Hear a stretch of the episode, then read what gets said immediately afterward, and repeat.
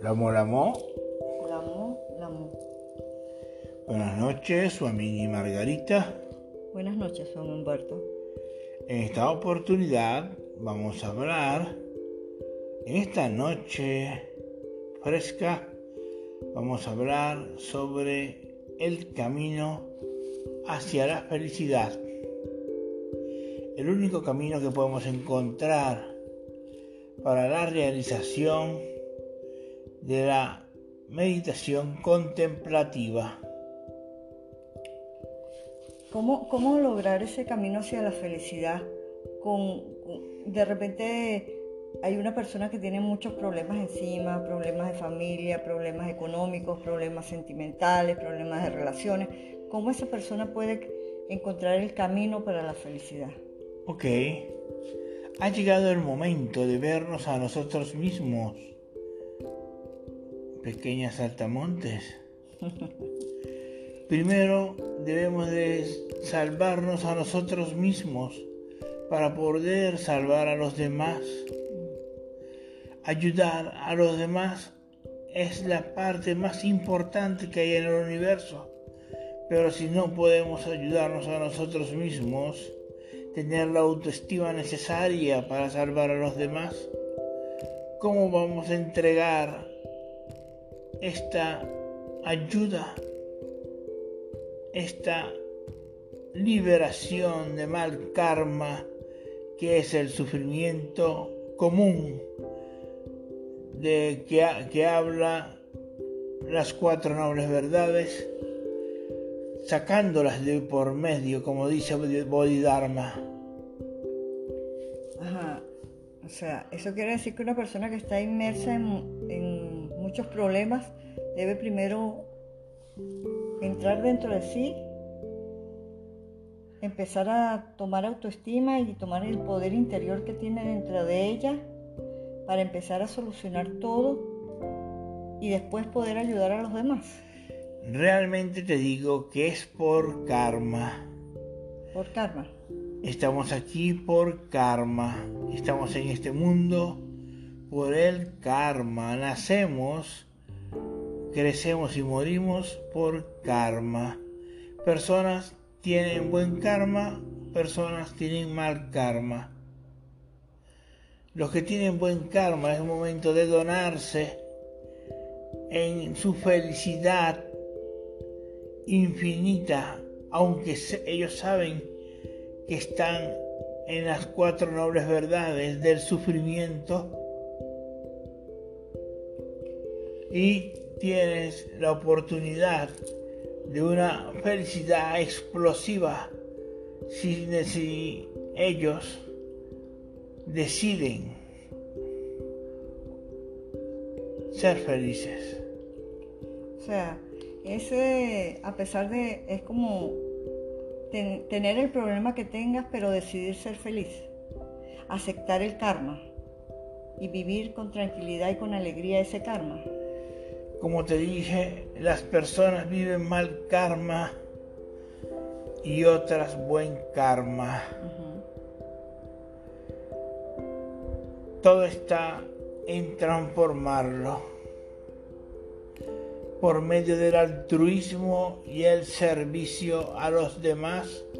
Hacemos Dharma, entregamos Dharma y por eso nos volvemos felices. Yo hoy te regalo Dharma, de mi Dharma interno. Y le regalo Dharma a todo aquel que escuche estas palabras, para que sea feliz, para que vea que esa magia infinita sí existe. Va a sucederle cosas maravillosas por Dharma. Ok, gracias. Entonces, para que todos sepan, gracias a ti, soy Margarita. Gracias, Humberto. Ok, yo me quedo con los que necesitan esta información y les digo que todos pudiesen encontrar esa felicidad soltando el sufrimiento, el deseo. Pero eso no lo es todo. La felicidad es una parte de contemplación como el budismo vipassana. En el Zen necesitamos observar todo contemplativamente, agradecidos con nuestro Señor Dios que nos da toda la fuente que queremos con amor, libertad, alegría, bondad, alimentos y mucho oxígeno. Lo tenemos por cantidades infinitas. Entonces te digo, tú que me estás escuchando, sí se puede ser feliz, aunque estés en la vía del medio del Zen, en donde no estás ni en el bien ni en el mal, estás en la vacuidad, alcanza el espíritu de libertad y no permitas dejarte llevar por oprobios, por dolencias, por escasez, por ansiedad, sino si tienes hambre, come, si tienes sueño, duerme. Momento donde el hambre te dice que debes de hacer algo pronto. No es cruzarte las piernas y quedarte en flor de loto. Ve, al encuentro de los otros necesitados y únete como líder a la manada y entrega tu felicidad a los demás buscando el alimento, la economía, la salud y buscando la cura al mal de este mundo, que es la indiferencia. Momentos donde nosotros podemos triunfar en la felicidad explosiva, dándole abrazos a las personas,